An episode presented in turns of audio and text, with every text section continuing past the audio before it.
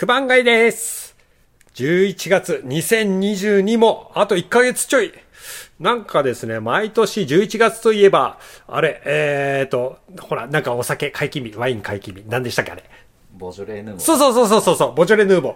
もうあれね、毎年ニュースになってますけど、なんでしょう、あの、僕の周りではそんなにワイン好きがいないせいなのかですね、あの、毎年あのニュースを見るたんび、盛り上がり方がわからないんですよ。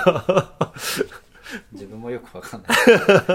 いやいや、そうなんですよね。あの、恵方巻きあるじゃないですか。はい恵方巻きも、あの、方角見て食べなくちゃいけないじゃないですか、毎年。もう、諦めてません、あれ。方角。自分は恵方巻きはきちんとやってます。恵方を見ながら、見ながらというか、剥きながら食べてます。いや、もう僕ね、たあの、もう方角だんだん気にしなくなって、食べれたら終わり。はい、そういう感じでやってます。これ正確なのかな？まあ、ワイン好きの方には本当申し訳ないですけど、まあ、こういう毎年過ごしてますけど、今日もよろしくお願いします。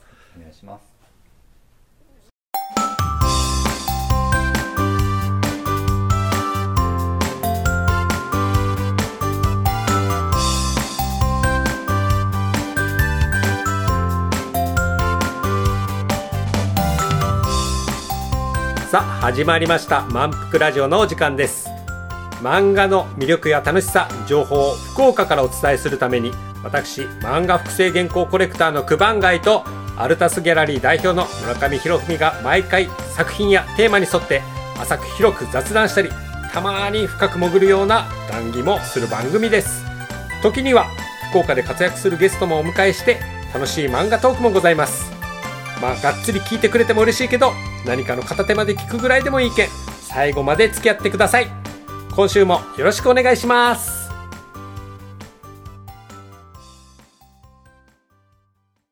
漫画レコのコーナー。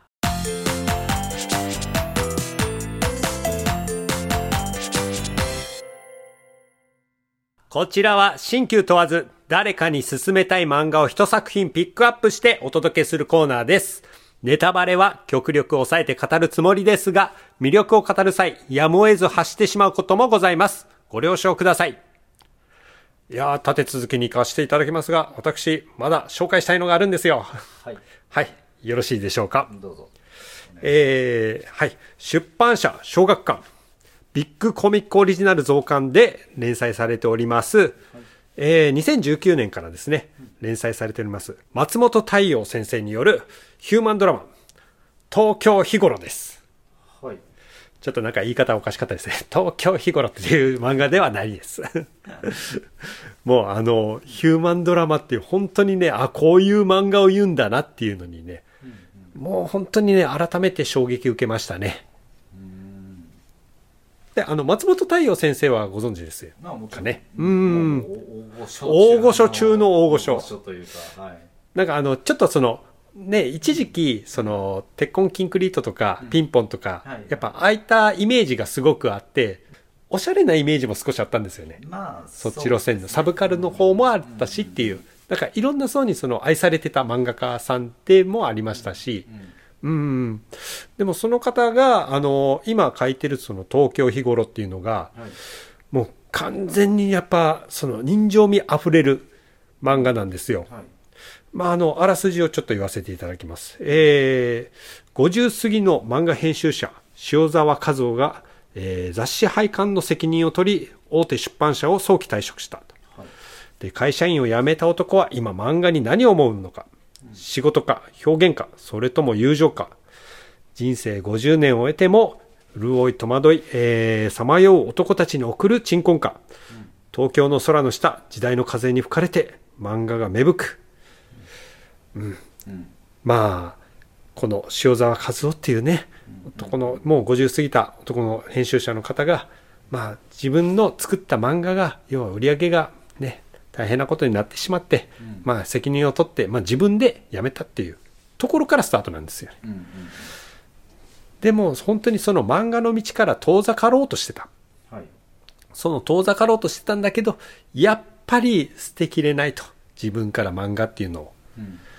それで、また漫画を自分で新たに作ってみようかという動き。うん。そういう始まりです。うん。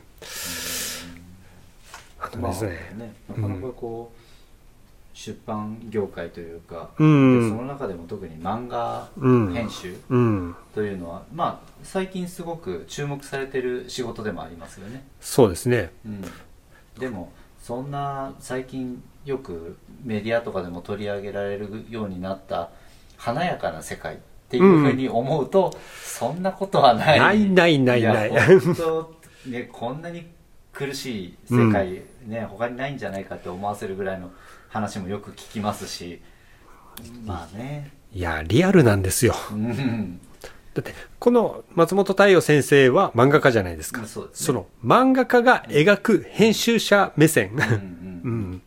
まあ、基本やっぱり漫画って言っても、漫画家一人が描くわけでもなく、やっぱ編集者と二人三脚で描く漫画っていうのもございますので、そうね、うん。だから、編集者っていうのも、やっぱりその、ね、やっぱ出版社によっては、もう、ラオウみたいな存在の編集者もいますし、もういろんな方いますよ。暴君みたいな方もいますけど、やっぱり一緒に作品を、面白いものをやっぱ作り上げていくっていう、うん、そんなもう編集者もいます。やっぱりそこの主人公の塩沢和夫というのがまさにそういう人なんですよ。はい。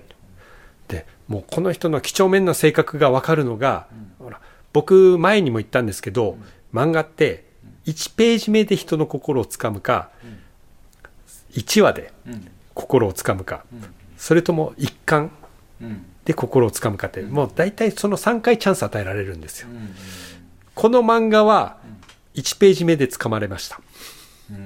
うん。うん。っていうのも、うん。もうあの最初ですねたった3コマしかないんですよ、傘を手放してあって、でその2コマ目これが重要なんですけど、2コマ目に傘に自分の名前が書いてあるじゃないですか、うんうんこう今時自分のその傘に綺麗に自分の名前を書かれるっていう、うん。うん、こういうのなかなかもうこの1コマだけでこの人はこういう几帳面な性格なんだなっていうのを知らせてくれるんですよそうですよね、うん。それはやっぱり見せ方としてありますよね、そう。うん。たったそのい一コマ、うん。その隅っこの方に描かれてたりする、たった一つの、まあ、絵なんですけど、うん。それでこの主人公というかこの人物はどういう性格なのかっていうのを書き表すってものすごく計算されて、そう。うん繊細なというかすごい技法ですよね。うーんこの漫画本当にねあの効果線スピード線とかそういうのって一切ないから、うん。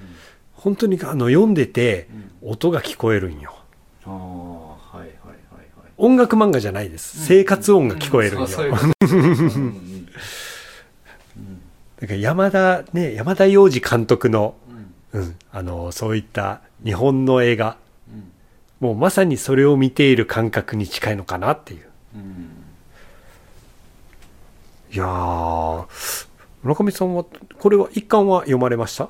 あのまあ今回九番街さんから借りて、うん。あのうん。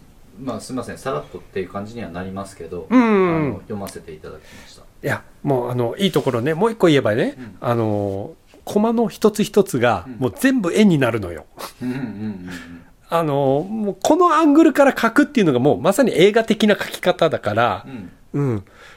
もうその人の後ろのこのうなじのところから見たはいね、全部の背景うん含めたところとかですね。うん。そうですよねうん。いや本当それは自分も見ててやっぱりこうそのシーン一つ一つうん。をどういうふうにその見せるかうん。まあヒューマンドラマって言われてるように、うんあの自分がその主人公たちになるかっていうとそうではなくあのやっぱりこう一視聴者というか、うんうん。そのドラマを垣間見てる、うん。というような見せ方ですよね。うん。うんそうなのよ。うんなので、まあね、漫画ってやっぱりその主人公にあの、まあ、もちろん感情移入はこれであのできる部分も多分にあるので、うん。その立場に自分がなったらっていうような感情移入のし仕方ももちろんできるんですけどそれ以上に自分たちがなんかそこに偶然居合わせたみたいな。あ、あ、うん。これ、それ、うん。あのね、僕が言いたいのね、それなのよ。あの、この漫画は、まず、読むというより、見るに近い感覚であってそう。で、この視聴者っていうか、あ視聴者じゃない、この登場人物、ん。この登場人物っていうのがもう完全に性格とかも、キャラクターが綺麗に出来上がってるから、誰かに憑依するっていうことができないのよ。うんうんうん。だから映画を、邦画を見てる感覚に近いから、そうですね。僕、このね、読者として、その、ファンではあるけども、このキャラクターの誰かになりたいんじゃなくて、ん。もし出るとしたら、モブでもいいからどっかに出させてください。うんうんあとはやっぱり全体的にあのちょっとこう引きのシーンが多いから、うん。やっぱり少しちょっと離れたところから見てるそうそうそうそう。そういう感じがありますよね、うん。自分が当事者としてその場にいるというよりも、うん。それを遠くからちょっと眺めてる見てるっていうような感じが結構あるので、やっぱそれもね、映画的な手法なのかなと。うん。ですね。いや本当それはドラマ映画っていうような手法かなって思いますね、うん。ね、またね、この編集者の主人公の塩沢和夫が、まあね、それこそ昔一緒に仕事をしたうん漫画家さんたちをこう訪ね歩いて、うんね、自分の雑誌を作りたいから、うんうんうん訪ね歩いていくんですけど、やっぱりね、当時はその、すごく人気だった漫画家さんとか、今ではっていう感じの、うん結構その、そのあたりもリアルなのよ。うんその、自分の祖母の介護をしなくちゃいけないとかう。んうん、うん、あと自分すごくこの作品でいいなって思ったのが、うん、一話一話のうん。終わり方が、うん。あの街の円形でうん。全部終わっていくじゃないですか、はいはいはいはい。なんか。この街の中でこの人たちが暮らしてるんだなこういうふうな、あの人生劇をあの見せてくれてるんだなっていうのがすごくわかる、ああ、でもそうだ。それを思うと、ほら、鉄筋コンクリートも、うんあ、じゃあ、鉄痕キンクリートだ。間違えた。鉄筋コンクリート普通だ。鉄痕キンクリートも、やっぱりあれも街の中の話そうそうだもんねな。んですよねうん。うん、だからやっぱりこの町にこの人たちがいて、うんそこでこういう生活があってあの人間ドラマがあのお起きていて、うでん。ね、なんかその人生うん。本当に町の中での人生っていうのを垣間見てるだから町を含めて想像できるんですよねうーん。いや、そうですよね。太陽さんの作品ってすごくそういう街っていうところも含めた描かれ方はあの過去作含めてよくされてたと自分は記憶してるのでうん。なのでやっぱそういうところはすごくうまい作家さんだなと思いますねちゃんとそのキャラクターを真ん中にボンと立ってね、あの、描くっていうよりかは、うんまあ、例えば一つにしても、そのシーンの背景まで含めての一つのシーンっていうのが多いから、うんうん。もう単純にそのカメラ位置を一体どこにねうん、構えてるのかっていうのが、うん。普通の漫画とは少年誌ではまず見ないよねっていう見方、そういうのが多いなと思って。まあ本当ドラマや映画、うん。うん、なんか映像作品うんうんうんとうん。しての、その本当になんだろうこうアクションもののあの人間の格闘漫画とかを見てる格闘漫画というか「ドラゴンボール」もそうですけどうん。そういうふうなそのねアクション系の漫画の動きがよくわかるとかではなくてうん。本当にそこで生活してる人たちのうん。機微みたいなところが、まあ、所作も含めて感じさせるような引きうんうんうん。どういうふうに動いてきてどういうふうな音が鳴ってて、うん。でどういうセリフがそこで展開されててっていうね。なんか本当生活が見えるあの映像になってますよね、うん。いうん。や本当。なんか話読んでて、これはもう全年齢層には進めたいけど、どっちかというと、あの、まあ、僕らがその年齢的にちょっと近いものがあるのかもしれないですけど、こういったその哀愁漂うものっていうのに、すごくちょっと興味を惹かれてるところもあるんですよね。そうですね。うん。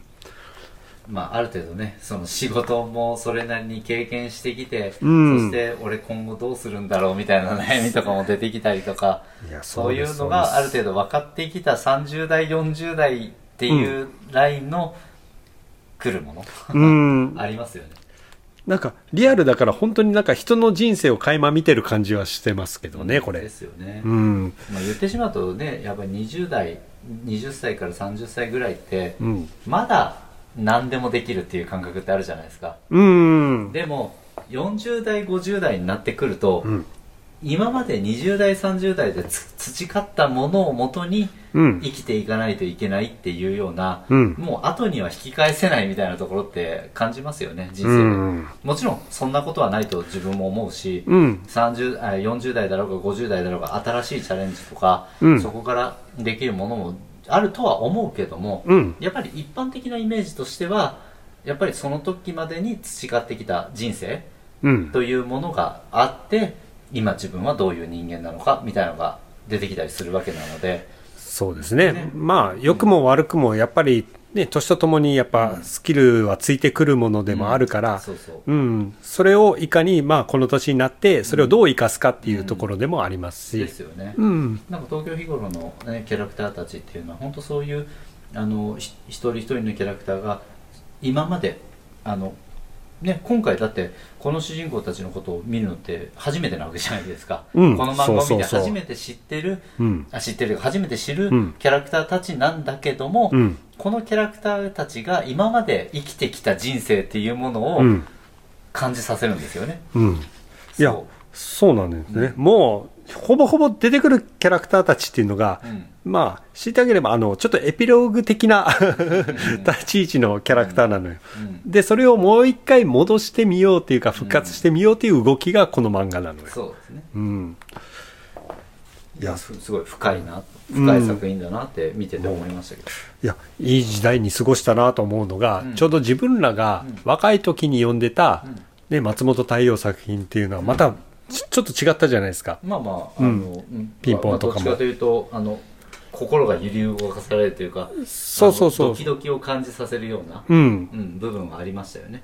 だからその松本太陽先生が、うんまあ時代とともにやっぱりそういった執筆方法も変わったりして、うんうんうん作風とかも若干落ち着いてきたりとかした時にうんうんうん、ちょうど自分らも同じタイミングでちょっとずつ落ち着いてきて、うん。うん、同じその漫画と 同じ世代を過ごしてきたっていうのを考えると、うん、ちょうどいいタイミングだなと一緒に過ごしてきてるんだなっていう感覚があるんですよ。それはあるかもですね。うん本当はあの、ね、ピンポンとかもそうですけど、うん。ワクワクドキドキしてたっていう感覚から、そう。うんちょっとこう、大人のしっとり感というか、うん、うん、なんかでいろいろ裏も知ってきた上でのあの落ち着いてうん、ちょっと俯瞰達観して見れるようなうん。部分そういうのも出てきたっていう感じは感じさせますよねそう昔はね、青い春でしたっけ？なんか空いた漫画、ちょっと不良物の漫画とかも書かれていたんですけど、うんやっぱその頃を読んだら、やっぱそれはそれで共感してた年齢だったんですよ。うんうんうん。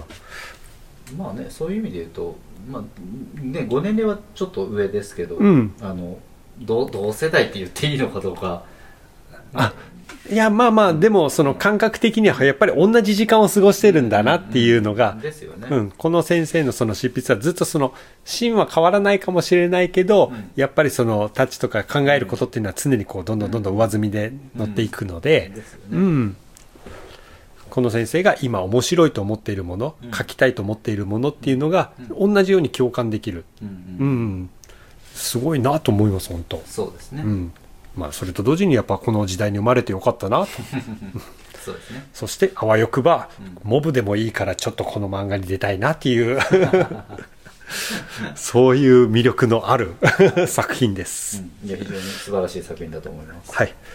じゃあちょっとおさらいしてよろしいでしょうか、はい。うん、今回紹介した作品松本太陽先生の「東京日頃。はい。」現在2巻まで刊行中でございます、はい。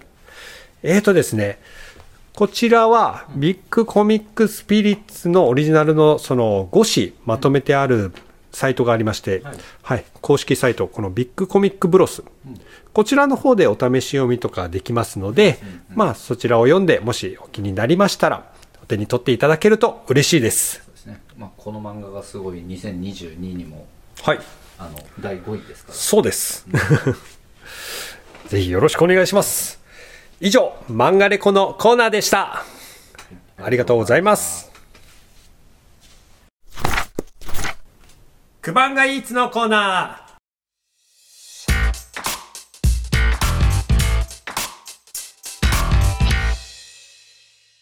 ここ、福岡から活動の幅を広げるクリエイターやら芸術家、職人や趣味に生きる人など、様々な人をゲストとしてご紹介 &PR させていただくついでに、秘めたる漫画愛を聞き出し、リスナーにお届けするコーナーです。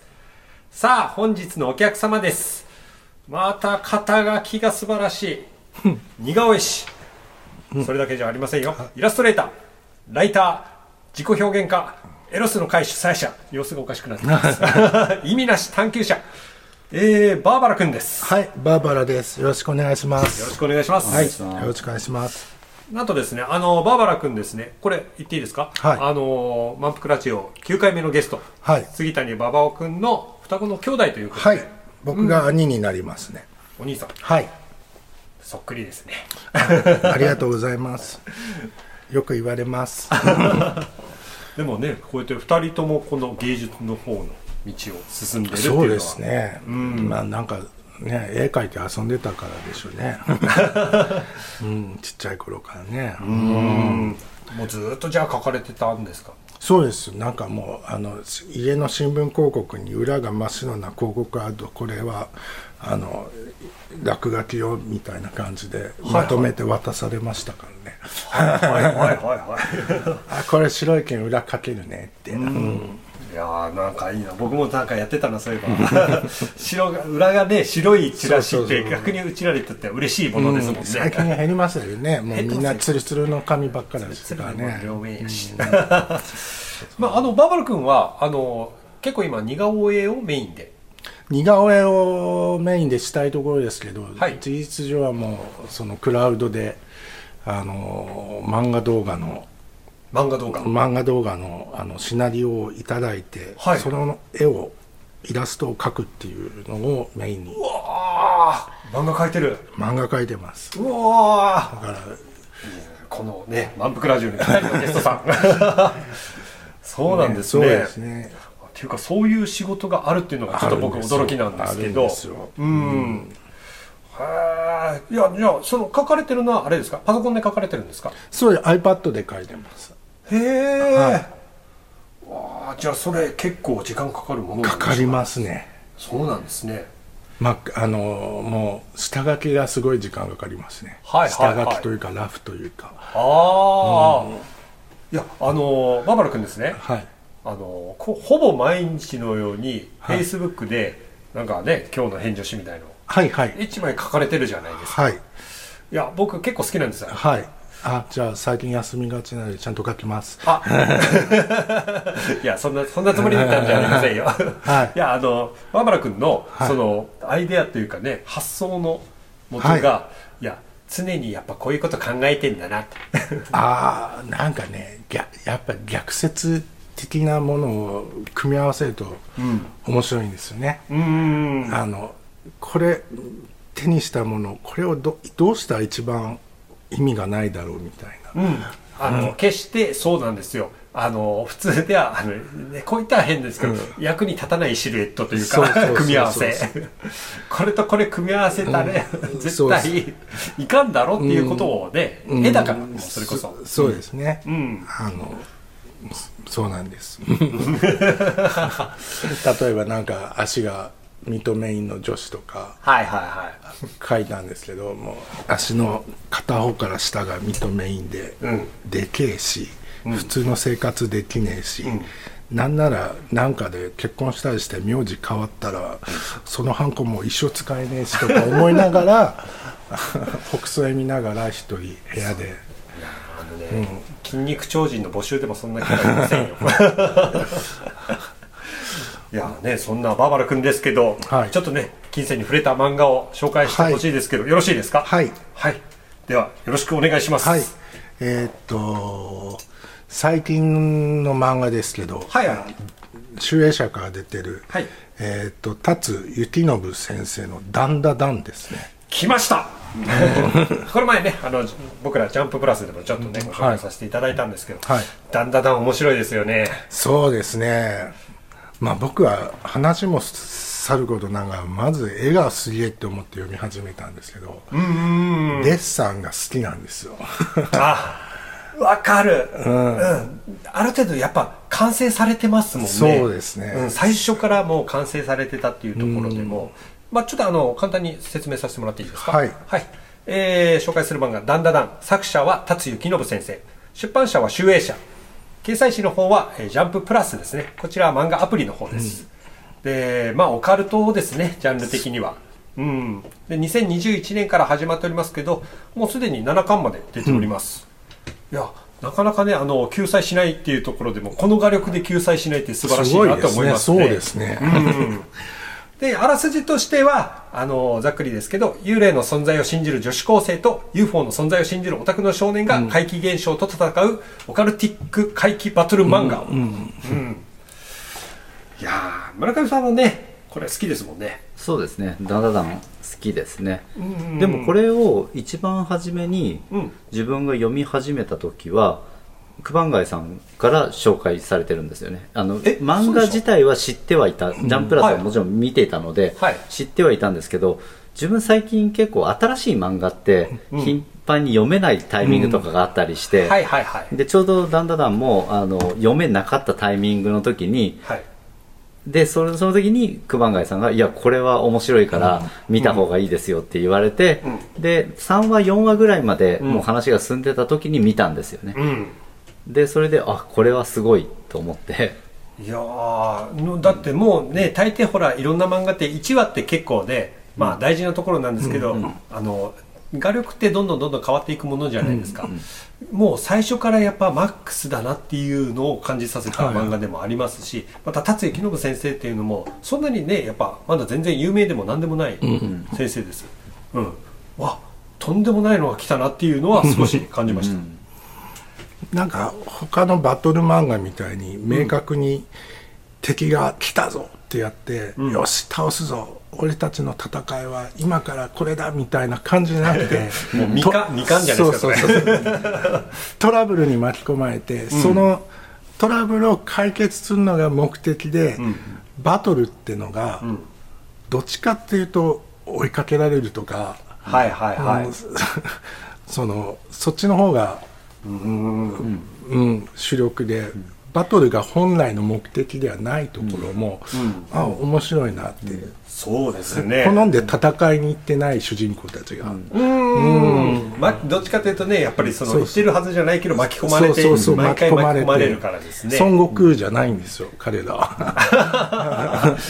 あのそうそう。荒野の地にそうそうそう行ってみたいな。やつでしょう。んそういやダンダダンの絵柄というかまさにその絵絵のうまさですよね、うんを見てて気づいたというかあのあこういう描き方なんだなって思ってることがあって、ダンダダンってあんまりその主人公たちのキャラクターに、まあ、近いつまりバストアップだったり、うん。その主人公目線になるっていうような描き方をすることが少ないですよね、うんあそれよりも全身が映ってるような、そう俯瞰系が多くて、うん。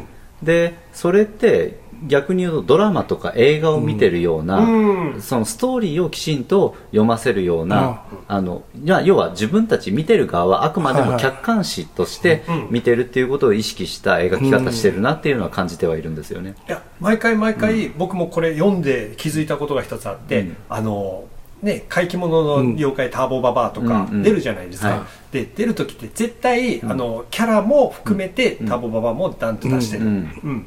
だからその主人公たちのキャラ、ん例えばあの大きいキャラとかだったらそれこそ大きさの対比が分かるんですよ、そのコマで、そうですね。うん。であと逆にその、ね、間近でこう出会ってしまった、それ等身大のキャラクターとかだったら、あの主人公たちは結構白系で描かれてて、うん。はい。奥の方の怪奇物っていうのがものすごくやっぱトーンを駆使して、恐ろしげに描いてあるから、そういったのもすごく表現されてるんですよ、あとあの背景すごいですよね。すごいです。系すごい。そう。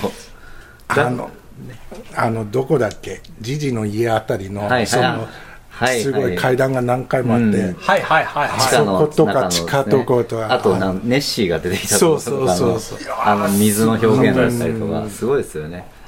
いやでやっぱりその先ほど言われたようなその初めて出会ったタイミングの時の引きのあの一枚絵としての描き方がすごいからこういう状況で出会ったんだっていうのがすごく分かりやすいですそう、あと家の中のおばあちゃんが、とかが話してる時でも、なんかおばあちゃんがこうやって立ってて、ん。でその時もなんかちょっと旅館っぽいパースがついてて、日常でもなんか、あ まあそのパースは多分おばあちゃんの威厳とかを表してるんですけど、あ今ふっと思ったんですけどあのドリフの、家コント見てるような感じのはいはいはいはいはい。本当そのねコンコント的にあのその空間含めて全部が見ながら話が展開されていくような描き方してますよね。えそうですそうです。今日どこだったかな？あのもう魚眼のところで僕がすごいあの衝撃的だったのがあのターボババアを改めてもう一回退治しに行こうとした時に、あのトンネルの中入るじゃないですか、はいはいはい。トンネルの中に入った時のあのターボババアの顔のでかいのがそのトンネル塞ぐぐらいの、ん。はいはい。が現れた瞬間、はいはい。あれの見開きの描き方がそのまさに魚眼で描かれてたんですけど、あの描き方っていうのがすごくなんか斬新というか、ん。あこうやって描くとめちゃくちゃ確かに怖いなっていう、はい、そういう意味で言うとやっぱりこの作家さんはデジタルをかなり駆使してる作家さんなのかなって思ったりはかもしれないです、その下書きの段階とかで、うん。元となるっていうかそのモチーフとなる背景とかを一回パースみたいなのかけてやってるとか、3D モデルとかでうんを用いて作ってっていうふうにやってる可能性はありますようね、ん。ありますね。この方の、ちなみにあの YouTube はご覧になったことあります？いやないんです。ああるんですか？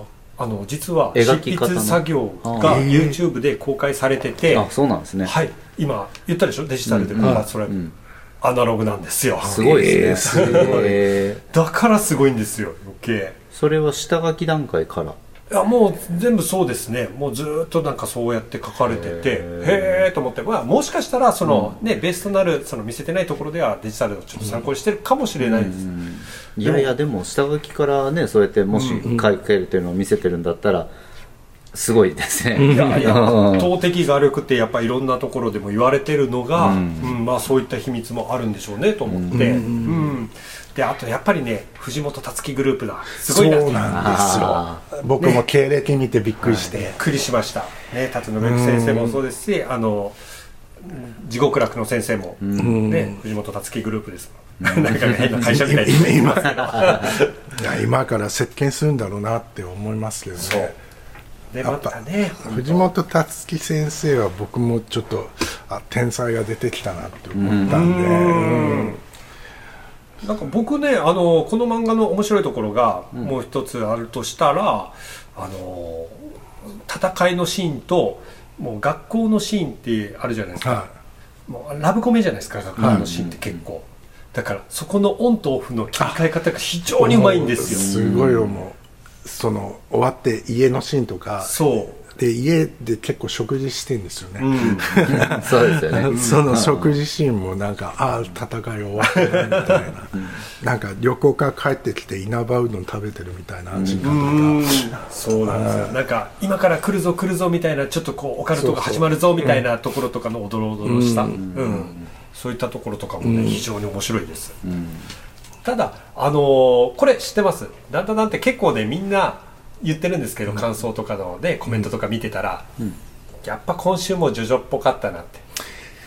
それはねジョジョ分かってない気がする。あれどっち味方？どどっち派ですか？いや僕ジョジョとダンダダンは違うと思うけどな、いや、うん、あの完全に別物ではありますけど、ただですね、僕、あの完全にジョジョのセリフをそのまま使ってるものとかは見てるので、そうですね。そのじゃあオマージュみたいな。うん。うん、そのオマージュで言うと、うん、あのウルトラマンのはいはい。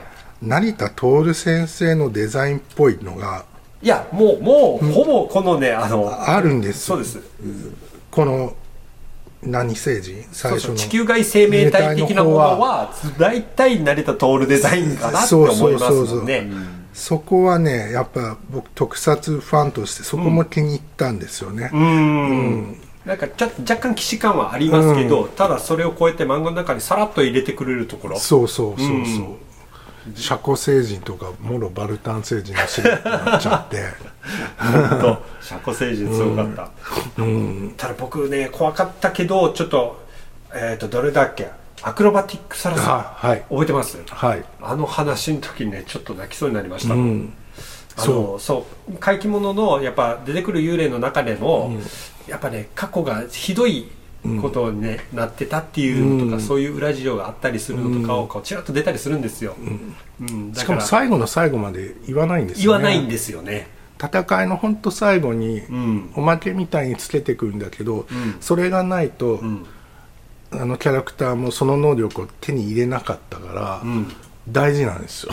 ですよね、だからドラマがちょいちょい挟んで入ってくるところで。そうそう。うんそこはちょっと銀玉的だなってもちょっと思うんですけど。銀玉。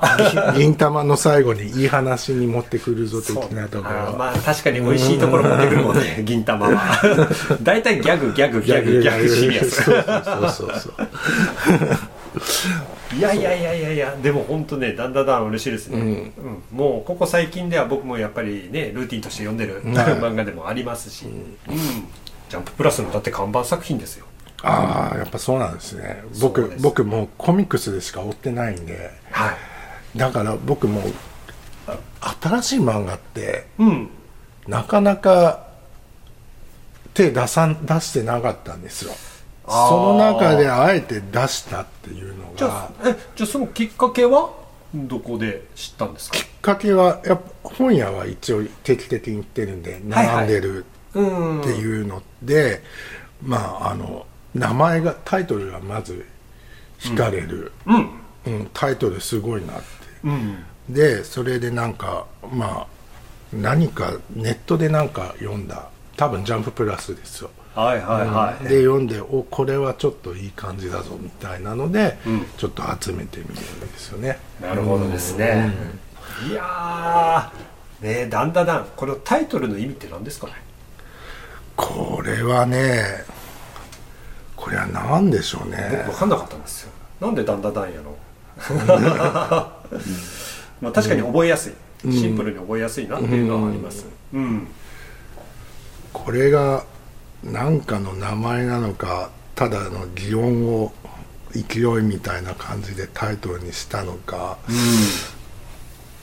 そのああれとも思ったんですよね。そのエヴァの音楽のダンダンダンダダンみたいああはいはいはいはいはい。わかりなああいう緊迫感みたいな。シン・ゴジラでも使われてたそうそうシン・ゴジラでも使われてた、ダンダンダンダンダンみたいなちょっと違うオマージュの多い作家さんだからそういうところかもしんないなとも思ったし、そうですね確かに、ちょっとね、バーバラ君に聞きたいことがあります、あのバーバラ君はですねエロスの回主催者じゃないですか、はい。ちょっとこの「ダンダダン」っていう作品に、はい。ちょっとエロスとなるところってあるんじゃないかなとかちょっと思ったんですけど。やっぱ大最初の話でもう主人公の女の子が下着姿にされるところですよね。まあ結構1話からハードでした ハードですよね、うん。しかもなんかねあいつもねお前バナナをなんとかとかいうシーンもあるし。いやあの最初のあのセルポ星人。セルポ星人ですね、すうん、ああれもそうですしだからでも彼女あんま下着姿になっても恥じらいがないうん。キャラですから、でも彼女ねあのスカート姿でよく戦うんですけど彼女はスカート姿で戦ってもパンチラがほとんんですよああそこはやっぱりねあの少年誌を意識してから、うんそうそう。綺麗になんかうまいことこうなびいて隠して隠れてますもんね、うん。でもアクロバティックサラサーの子がいるんじゃない？アクサラの子が、はいはいはい。あの子は時々パンチラするんですよ。ああえっ、ー、とどっちだっけ、えーと、足技の綾瀬聖子。あ綾瀬。違う違う白鳥愛がしアイラちゃん。うん。アイラちゃんはするんですけど、うんそこのね差がね俺にはよく分かんないんです。ここの作者はなんでそこら辺変えてるんだろうと。パンチラするしないの差がね分かんないとか思って。まあまあいろんな意味でほら、ね。ちょっと自信過剰な子だからそうですね。うん、脱いだところでもそういったところでもちょっと自分に自信があるのかなとかも。そうですね,、はい。ねそうなのかもしれないし、ただあのね主人公の綾瀬桃のおばあちゃんちょっとあれすごいですごいですね。あれおばあはちゃんなのにあの見た目の若さ、あれは設定年齢いくつかって分かんないですけど。まああれこそザ漫画ですよ、うん漫画です。あれは、うんもうなんかねうん。あの悠々白書の限界おばあちゃんは霊気を、霊気をあれして若返ったことありました懐かしい、このおばあちゃんナチュラルですかね。うん、もうナチュラルですもん、いやむしろ全然10代ですよね顔。そうです、うん。10代20代。あちょっと壺顔されてもいいなって。ちょっと好きでしょ。スタイル。スタイルもいいし。いやわかります。本当。しかもうんちょっとツンツンしてるけど優しいですもんねいやもう孫のことを常に考えてうんます。そうそう孫に厳しいけどやっぱり本当にダメなものはダメって言ってくれるおばあちゃんターボババアを再びそのあれする時に送り込む時にも、うん。ハグしてたりしてるのを見て、うんあなんかそのハグがねギュッときたんですよ、ああ、うん。ちょっとね人としての愛情もちゃんと持ってるところがですね村上さんはもうコミックスは全部読まれます？はいあのコミックス全部買って全部読んでます、あコミックス全部購入してる派か。はい購入もしてますしあの毎週アプリの方でも読んでます、うん。そうなんですよ。ちょっとねバーバラ君には言えないけど、またねもう今アプリの方がね大変なことになってるあら。ちょっとねコミックスの方これから出るのを楽しみにしていただいたら。はい。楽しみにしてます。はい。いやバーバラ君あのねちょっと本当ね肩書きがすごく多いからまあいろいろちょっとすごく気になるんですけど、はい。ちょっと2つだけ聞かせてあげてください、エロスの会主催者。はい。どういうことしてるんですか？これはですねそもそもっていうのが、ん。エロスをエロスをただくだらない下ネタの話としてうん。やるのは、ん。芸がないじゃないですか。はいはいはいはい。で僕は芸術とかも好きなんで、はいそのあのエロスの影にその絵画とか芸術とかも、のヌードとかあんまりエロとして語られにくいはい。エロではあるんですけど、その影にキリスト教であのそういうヌードとかが規制されたはい。社会の中で、はい。いやヌードが見たい裸が見たいという人々が、はい。じゃあこの人たちは人間じゃない神様ですよっていうことで、はい。神様とかを裸で描いたっていう背景があるわけですよ、そういう背景とかを考えると、はい。ヌードって奥深いんですよ。なるほど。ちょっとすいません。あの1聞いたら100書いてきた今 そうなんですね。そうなんです。そうそういうのとかを、あのちょっと好きな人たちとうん。話し合って、うん。っていうのをやってたんです。なるほどですね。いやちょっとこ今回ですね。あのバーバラ君の今後の活動とか PR とかがまだちょっとあのタイミング的にまだまだね今見てということもありましてねあのじゃあちょっと一言でいいんで意味なし探求者教えてください。意味に意味がないことが好きなん意味があると疲れるじゃないですか。はい。意味って意味ってなんだろうな。どこか重荷だと思うんですよ。うん、まあ意味ばっか求めようとしたらですね。そうですね、ん。理理屈っぽいし、お前、本当に。うん、ちょちょっとい目の前に意味があると、ん。その意味っていうやつの顔は、うん。いつも眉間にしわ寄せてるとは思うんですよね。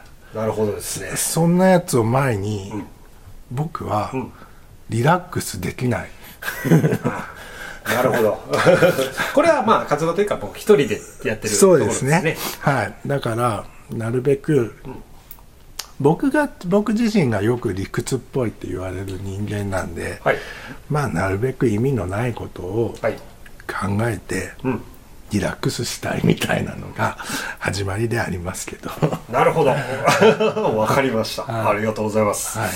じゃあねもうちょっとバーバラ君のねだんだだん愛を。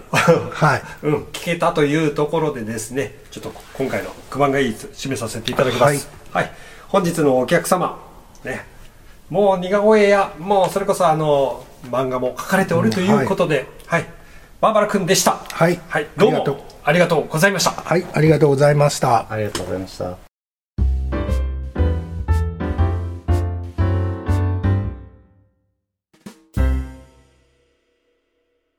エンディングのコーナーえー今回ですね、あの、現在開催中から、えー今後開催される漫画の原画展などの情報をちょっと今発表したいと思います。はい。はい。